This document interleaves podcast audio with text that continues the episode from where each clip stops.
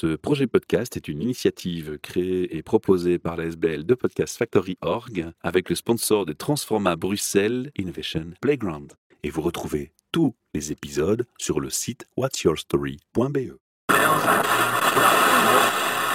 You're listening to the Podcast Factory. Bienvenue pour un nouvel épisode Midori Cast. Midori vert en japonais, cast pour broadcast, comme un podcast.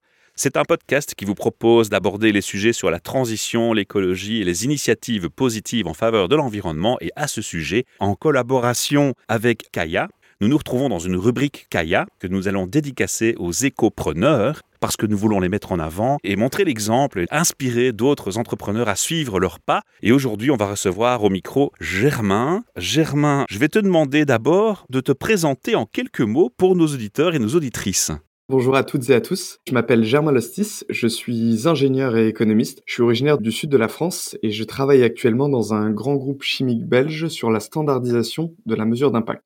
Alors durant mes études, j'ai rejoint un collectif d'étudiants et de jeunes diplômés. Ce collectif s'est constitué autour d'un manifeste qui a été écrit en 2018, qui expliquait que nous, étudiants et jeunes diplômés, nous n'irions pas travailler pour des entreprises qui ne sont pas suffisamment engagées sur les sujets environnementaux, et qu'on souhaitait aussi être plus formés aux enjeux de la transition écologique. Ah, génial. Et donc dans ce cadre, j'ai pu rencontrer et échanger avec la majorité des dirigeants et dirigeantes de grands groupes français. Et à titre personnel, je me suis principalement intéressé aux enjeux de la transformation des organisations afin d'accélérer la transition écologique. Et donc suite à cela, j'ai été amené à prendre différentes fonctions, que ce soit au sein de comités de parties prenantes, qui sont des organes consultatifs dans la gouvernance des entreprises, notamment chez EDF, mais aussi au sein d'associations comme euh, Bilab France, qui est l'association de promotion du label Bicorp, ou encore au sein de la gouvernance de la communauté des entreprises à mission, qui est la communauté qui regroupe euh, les différents entrepreneurs qui se sont dotés de la qualité de cette mission ou qui sont en voie de le devenir. Germain, qu'est-ce qui t'a donné envie de participer à ce podcast? J'ai fait la rencontre euh, de Benoît qui se posait la question un petit peu de voir ce qu'il était possible de faire en matière de société à mission ou en tout cas quelque chose qui pouvait s'y apparenter en Belgique. Et c'est vrai que moi j'ai un fort intérêt parce que je suis convaincu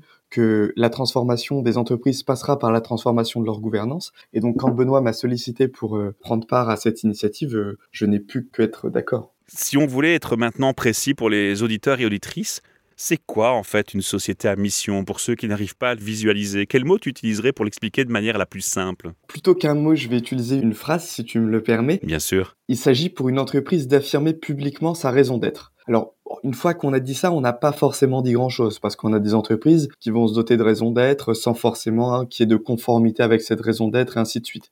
Non, là vraiment l'idée, c'est que que ce soit cette raison d'être ou plusieurs objectifs sociaux ou environnementaux, c'est de se donner un cadre qui est un cadre euh, juridique pour poursuivre la mission qui est initialement présentée dans les statuts de l'entreprise. Et donc la finalité de la société à mission ou de l'entreprise à mission, c'est de concilier la recherche de la performance économique avec la contribution à l'intérêt général. Donc en fait, si je t'écoute bien, si j'écoute entre les mots, on pourrait dire que quelque part, tu as une démarche qui va un peu casser le phénomène de ces entreprises qui affichent des valeurs mais qui ne les assument pas et parfois même vont jusqu'à défendre une valeur qu'ils n'ont justement pas au sein de l'entreprise. Casser ça, je ne sais pas, je pense qu'on pourra revenir un petit peu sur les différentes limites du modèle, mais il y a effectivement dans le cadre juridique français un certain nombre d'éléments qui tendent à croire que effectivement afficher des valeurs au travers de la mission, il faut être redevable de ces valeurs-là. Et donc concrètement, ça va passer par en interne un organe de gouvernance qui va vérifier la conformité et la bonne tenue de cette mission, mais aussi un audit par un organisme tiers indépendant. Donc effectivement, il y a tout un tas de dispositifs qui sont mis en place au sein et à l'extérieur de la société à mission,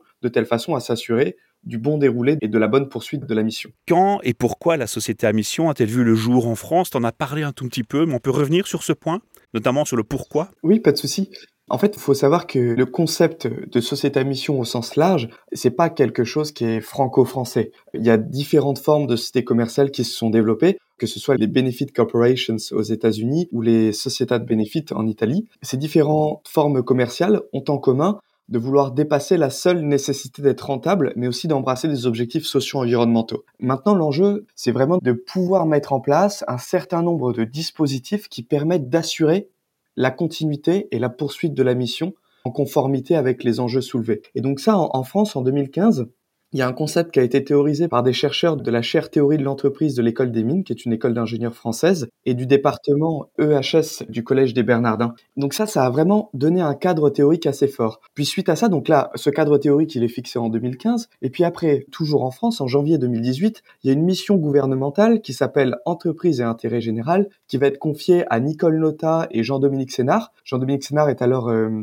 PDG de Michelin. L'objectif de cette mission, c'est de réfléchir à un une nouvelle vision de l'entreprise en interrogeant son rôle et ses missions, et deux, à formuler un diagnostic et des propositions sur la manière dont les statuts des sociétés et leur environnement, notamment juridique, pourraient être adaptés et ainsi permettre de renforcer le rôle de l'entreprise vis-à-vis de ses parties prenantes. Et donc là, on voit déjà un petit peu l'enjeu du cadre qui va arriver, parce que le rapport qui a été remis en mars 2018, il me semble, au ministre de l'économie et des finances, et ben ça a servi de base, puisqu'effectivement les recommandations de ce rapport, après, on définit ce qui est devenu la cité à mission dans la loi Pacte, qui elle-même a été promulguée en 2019. Et concrètement, cette loi, elle vient préciser à quelles règles une entreprise doit répondre et quelles sont les formes de contrôle auxquelles elle doit se soumettre pour pouvoir se qualifier d'entreprise à mission. Et en fait, effectivement, avant la loi Pacte de 2019, le droit français ne reconnaissait pas de statut spécifique pour ces entreprises-là. Du coup, tu as répondu un peu à la question de qu'est-ce qui différencie des entreprises traditionnelles, mais est-ce qu'il y a d'autres aspects qu'il faut mettre en avant sur ce point? Effectivement, le premier aspect, c'est vraiment de dépasser la seule grille de lecture de la performance économique. Et au-delà du cadre français, on a effectivement une grille de lecture qui est assez commune, hein. c'est-à-dire donc effectivement se doter d'une mission. Au travers de cette mission, il y a une forme d'engagement, puisque les statuts, ils vont engager les actionnaires et ça va s'accompagner aussi d'un certain nombre de conditions à remplir pour euh, supprimer ou modifier la mission. Et puis, dernier point, qui est un petit peu le dernier étage de la fusée, qui est l'étage le, plus exigeant, ça va être des mécanismes de contrôle associés à la mission. Pas mal, c'est vraiment inspirant d'entendre cette approche par rapport au label B Corp, puisqu'on en parlait. Qu'apporte le statut de société à mission au final? Il faut être clair que le label B Corp en tant que tel et la qualité d'entreprise à mission, de société à mission, poursuivent un but commun, hein, qui est celui de dépasser la seule grille de lecture de la performance économique. Je le répète beaucoup, mais je pense que c'est important. Sur les différences un petit peu plus formelles, la société à mission, on est vraiment sur une qualité juridique. C'est-à-dire qu'on est sur quelque chose qui va être défini spécifiquement dans le droit français avec un volet juridique très précis. Alors que Bicorp, on est sur un label qui est présent internationalement. Ce label, il est délivré par un organisme à but non lucratif et il intervient à l'issue d'un processus de certification reposant sur des critères extra-financiers.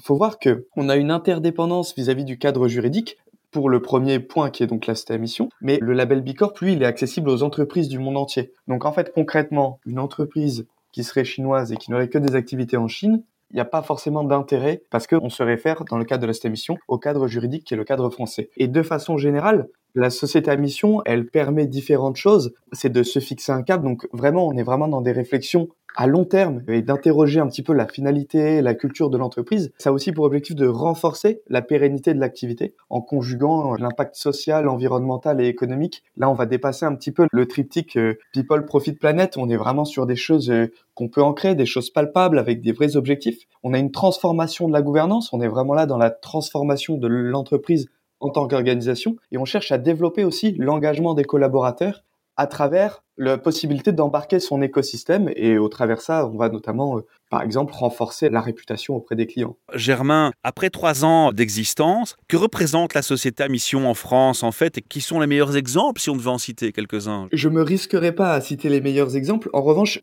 ce qu'on a observé, c'est que les entreprises qui effectivement s'étaient dotées d'une mission et qui en étaient très sérieuses vis-à-vis de cette mission, ont été les premières à se doter de la qualité de société à mission. Donc en fait, c'est un petit peu le chat qui se mord la queue, quoi. C'est-à-dire que effectivement, déjà le top niveau, bah, s'est doté effectivement de la qualité d'entreprise à mission assez rapidement. Donc les meilleurs exemples sont des sociétés à mission de fait. Mais euh, il n'y a pas que des très bons exemples euh, au sein des sociétés à mission. Maintenant, si on va un petit peu plus sur l'aspect bilan, après trois ans d'existence, bah déjà, on a plus de 1000 sociétés à mission en France aujourd'hui. C'est quand même assez important, de tout type, hein, que ce soit des grands groupes, euh, des PME, des TPE, des ETI, on a un petit peu de tout. La particularité de la société à mission, c'est effectivement d'avoir un audit indépendant. Et cet audit, il intervient au moins après 18 mois, le premier audit. Et donc, si tu veux, aujourd'hui, on commence à peine à avoir les résultats des premiers audits par les organismes tiers indépendants. Et donc, c'est un petit peu délicat de juger à l'heure actuelle de la transformation des différentes entreprises qui se sont dotées de ce statut d'entreprise de société à mission. C'est un petit peu délicat effectivement d'y voir clair. En revanche, ce qu'on observe, c'est que déjà dans l'inconscient collectif, dans le grand public, ça fait vraiment partie de la grille de lecture. On parle beaucoup de marque employeur aujourd'hui. Une entreprise qui va se doter de valeurs et qui va dire voici, c'est ma marque employeur, je la revendique et tout ce qui va avec, eh ben, on va être un petit peu plus suspicieux si elle n'est pas dotée de la qualité d'entreprise à mission. Et typiquement, auprès des jeunes générations,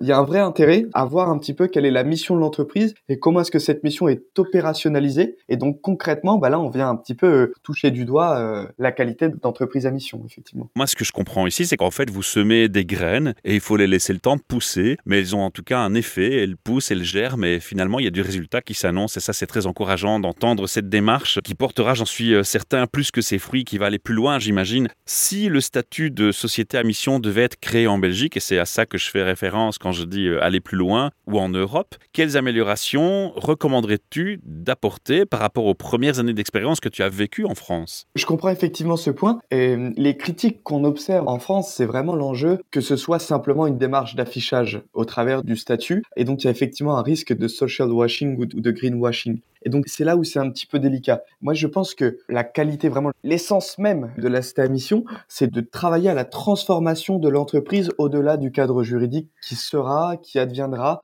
que ce soit en Belgique ou ailleurs. Et donc, je pense qu'il y a effectivement un enjeu à être vecteur de transformation et donc de réfléchir un petit peu selon le cadre juridique donné. Si je fais référence au cadre français, nous, on a le code civil ou le code du commerce et donc voilà, il y a eu des réflexions qui ont été menées dans ce cadre-là. Je pense qu'il y a une réflexion préalable qui doit être menée vis-à-vis des différentes possibilités qu'ouvre le droit belge en la matière. J'inviterai d'abord une réflexion en ce sens-là et après effectivement mettre en place euh, un certain nombre de garde-fous de telle façon à ce qu'effectivement la qualité de société à mission soit quelque chose qui soit effectivement vecteur d'engagement pour l'entreprise et vecteur de transformation. Germain, est-ce que tu as un mot de conclusion à donner et l'adresse de ton site internet? Un mot de conclusion, c'est vraiment de saluer la démarche qui est aujourd'hui celle de Kaya, c'est-à-dire qu'il y a un vrai intérêt en Belgique et je suis absolument pas surpris quand je vois un petit peu euh, l'écosystème belge en la matière. Je pense qu'il y a une vraie ouverture. Donc le mot de la fin, ce sera d'inviter à corroborer tous la démarche qui est celle de Kaya aujourd'hui. Et concernant le site internet pour des informations complémentaires, vous pouvez vous rendre sur le site de la communauté des entreprises à mission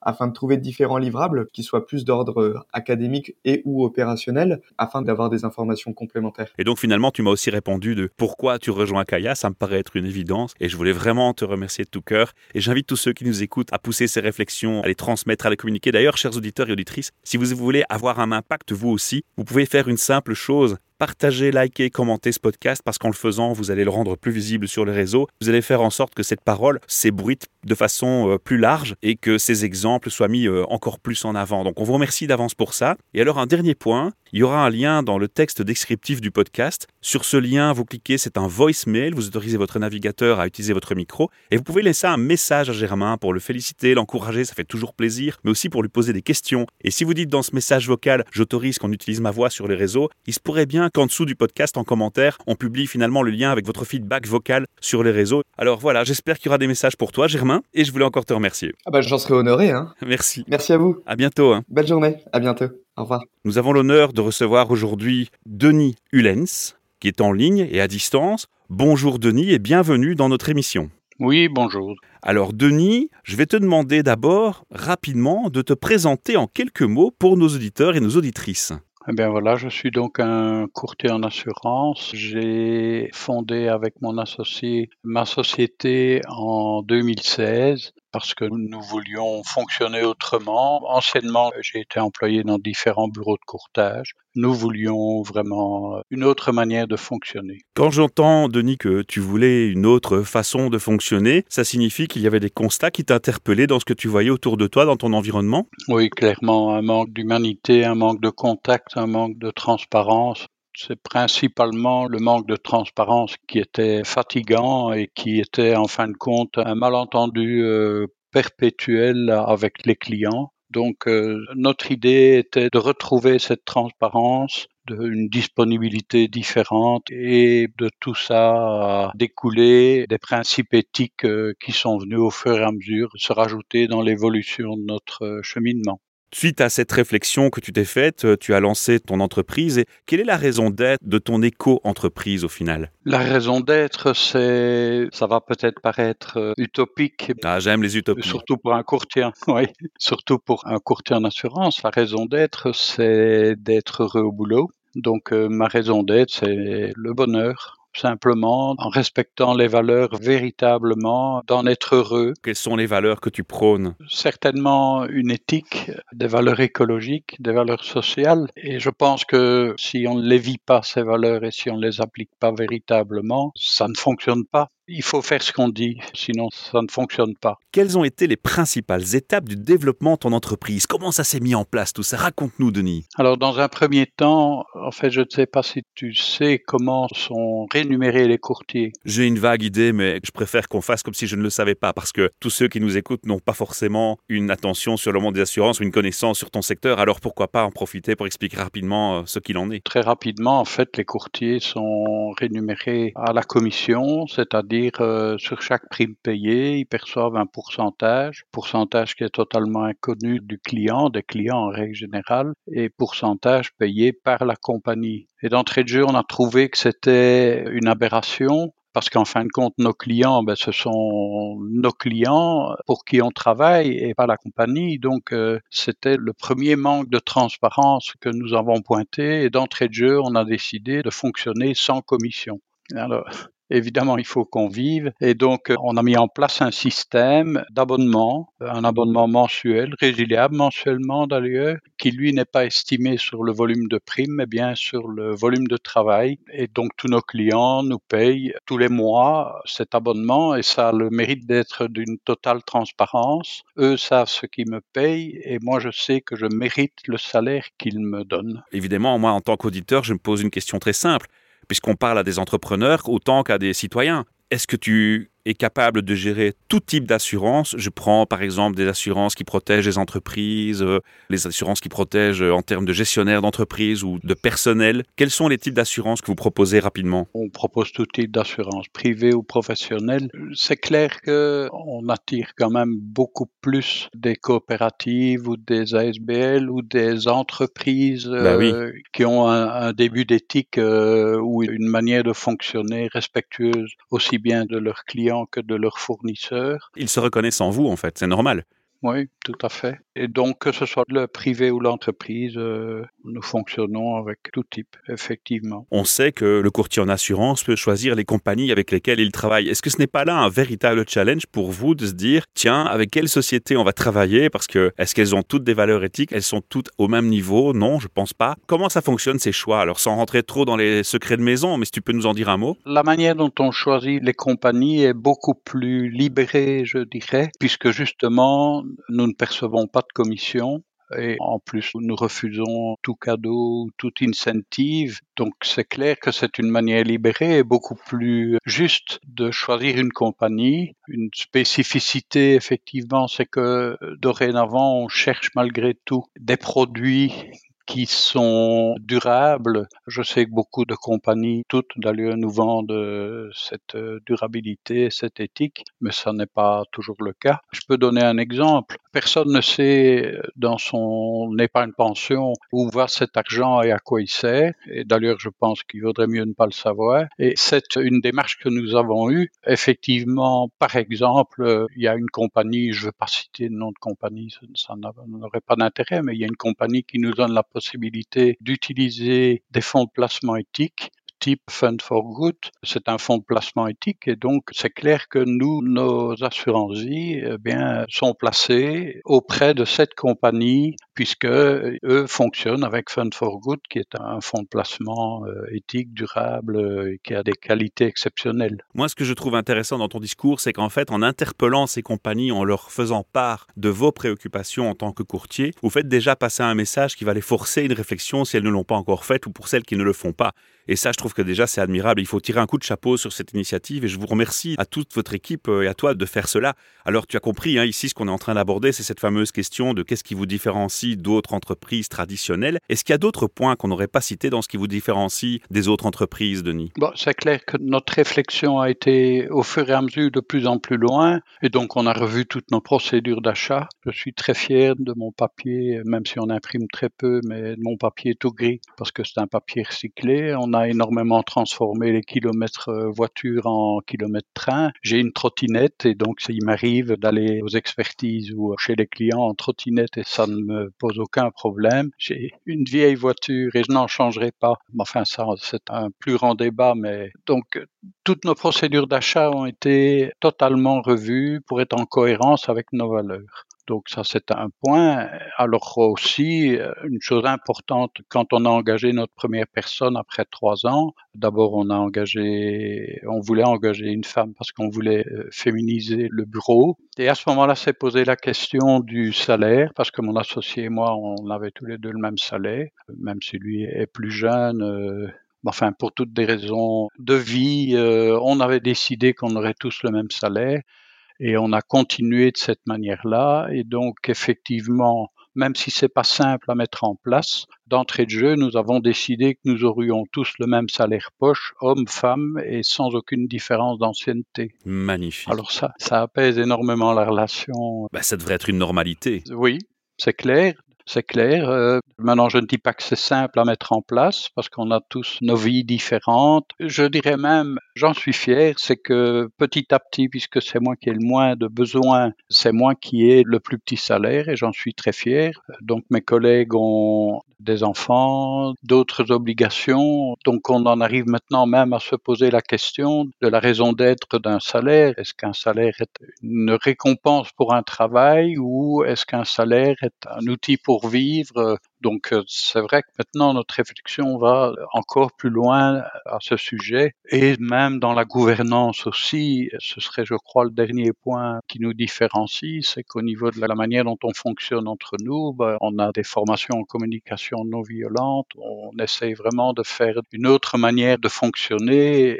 et donc on ne fonctionne pas de manière pyramidale, ça c'est clair, et toutes les décisions sont prises en, en intelligence collective. Tout ça a découlé sur le fait qu'on s'est énormément intéressé aux entreprises à mission. C'est en France une loi qui s'appelle la loi Pacte et qui définit les missions qu'une entreprise peut avoir, éthique, sociale, écologique, c'est sans limite. Et donc, il y a un an, nous avons carrément inscrit dans nos statuts nos missions. Comme ça, ça a le mérite en tout cas d'être euh, très clair et ça nous apporte une manière de fonctionner très heureuse et, et goulayante. Voilà. J'ai encore une question pour toi qui est importante. Tu as décidé de rejoindre Kaya. Comment et pourquoi? Les auditeurs vont se questionner, ils vont se dire bah, tiens, pourquoi est-ce qu'il rejoint Kaya Puisqu'il est déjà tellement euh, impliqué et engagé dans ses valeurs? Parce que je trouvais que c'était vraiment dommage et c'est un peu frustrant de se sentir tout seul dans son coin et que, en voyant les valeurs qui sont défendues par Kaya, je me suis dit que j'allais rencontrer, et c'est le cas, d'autres entrepreneurs qui ont une même vision de l'entreprise. C'est donc clairement une envie de fédérer et de rencontrer d'autres euh, responsables d'entreprise ayant les mêmes valeurs. Est-ce que tu as encore un mot à dire euh, éventuellement? Est-ce que tu peux nous communiquer l'adresse de ton site internet? Parce que les auditeurs et les auditrices qui n'auraient pas eu réponse à toutes leurs questions dans cette capsule courte vont certainement avoir envie d'aller visiter ton site et de s'informer plus et même de te contacter. Je peux te mettre la cerise sur le gâteau puisque on a commencé à deux, maintenant on sera cinq en avril, donc après six ans en partant de rien du tout. Mais la cerise sur le gâteau, c'est pour moi vraiment la meilleure chose à retenir de tout ce qu'on a mis en place, c'est la dernière personne qu'on a engagée qui avait une proposition de salaire bien supérieure. Et donc, euh, à la fin de notre entretien, on a dit, bon, ben, ça va, on s'entend bien, mais tu ne viendras certainement pas chez nous. Et là, la réponse a fusé. Peut-être, je me suis fait broyer pendant des années. Il n'est pas question que ça continue comme ça. Ici, je me rends compte que c'est une entreprise qui a du sens et de l'humanité et donc euh, je vais laisser tomber mon véhicule de fonction et le salaire et non, je viens chez vous. Ça, c'est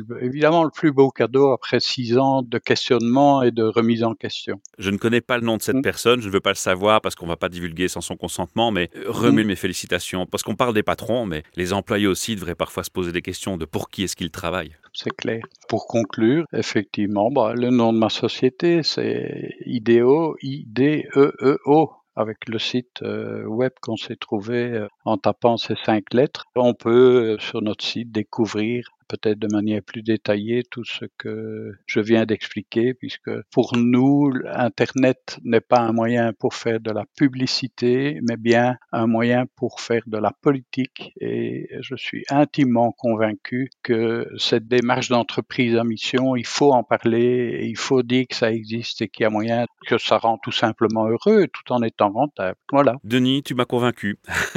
tu ne voulais pas faire de pub, mais tu viens de gagner un nouveau client. Je te contacte en dehors de l'émission. Écoute, je te remercie infiniment de nous avoir octroyé ton temps pour ce partage, une prise de conscience, et j'espère que cet exemple inspirant va motiver d'autres personnes, que ce soit dans ton secteur d'activité ou d'autres, à suivre tes pas. Très très bel exemple qu'on applaudit à deux mains. Et je le répète, ce podcast, je l'envoie dès qu'il est produit dans la boîte mail de Isabella Lenarduzzi, qui est quelqu'un qui se bat pour la parité hommes-femmes. C'est un des débats qui me touche beaucoup personnellement, qui est très important à mes yeux. On vous remercie tous, chers auditeurs et auditrices. Si vous avez envie, vous aussi, de féliciter Denis, Faites connaître ce podcast en le partageant, en likant, en commentant, mais mieux encore, vous pouvez lui adresser un message vocal. Dans le texte du podcast, j'insérerai un lien. Et si vous cliquez sur ce lien voicemail, vous pourrez parler à votre micro et laisser un message à Denis pour le féliciter, l'encourager, le remercier, ou pourquoi pas, lui poser une question, on le transmettra. Et si vous dites dans votre message, on peut utiliser ma voix, il est même possible qu'on partage votre message sur les réseaux sociaux. On vous remercie d'avance, on vous retrouve pour de prochaines aventures. Merci Denis, au revoir. Au revoir et merci de ton écoute.